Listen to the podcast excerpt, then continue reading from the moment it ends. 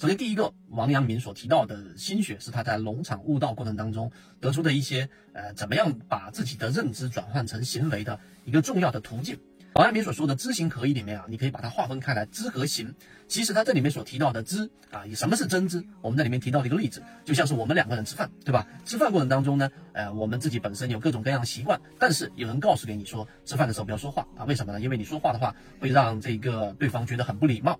那这个时候是这个认知，你就进行调整了，对吧？我们小的时候不知道，我们是按照自己的意愿去做的，结果你就调整了。那这个吃饭不说话，到底是不是真知呢？答案不是，为什么呢？它只能是人际交往当中，因为对方这个人这个个体，其实每个人对于吃饭能不能说话这个事情，有些人很讲究，有些人不讲究。像我们本人就不是很讲究这个事情，所以你正常吃饭说话没有问题。所以这个不是我们所说的真知，它不具有普遍性，或者说它只在人际关系上有意义。那好，那到底什么是真知呢？那真知其实就得回到我们所说的人。的这个理解啊，那我们自己本身的这种本性，也就是这个王阳明所说的良知。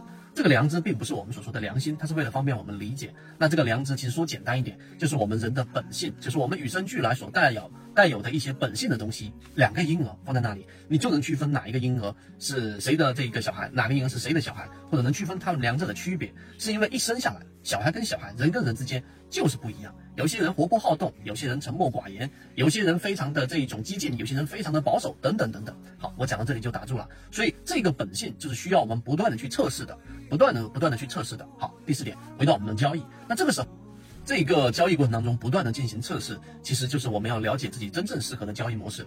好像讲到这里 就有一点性格决定论了。一个意味了，但实际上呢，他可能的理解要更深入一些。就是我们每个人确实有些人不适合去做机器人交易，而有些人非常适合去做机器人交易。那这个时候就需要去做我们的这种测试，这是第一个关键点。那这个测试可以通过记录，可以通过交易日记，可以通过这个看自己的这个流水等等等等这种方式，因为这是行为，行为反映的是我们的思想，这是第一个层面。第二个层面，那你要去做测试也好，或者说王阳明所说的知行合一里面的合一，指的是我们的这种行为要穿过我们的很多中间这里面复杂的噪音思想，因为。这些思想很多时候是非常繁乱的，非常繁杂的。那么这个时候，你的本性其实是躲在这个思想之后的。王阳明所说的这个途径，就是通过行为测试也好，通过记录测试也好，直达你的本性，找到你自己合乎本性的行为。就是我是擅长做低息交易的，我就不会去拿自己大部分仓位强求去做打板。我自己去擅长去做这种强势突破的，我也不会非常的这种勉强自己去做我们所说的低吸。这个才是我们说在交易当中把理论、把知识变为实践的一个非常核心关键。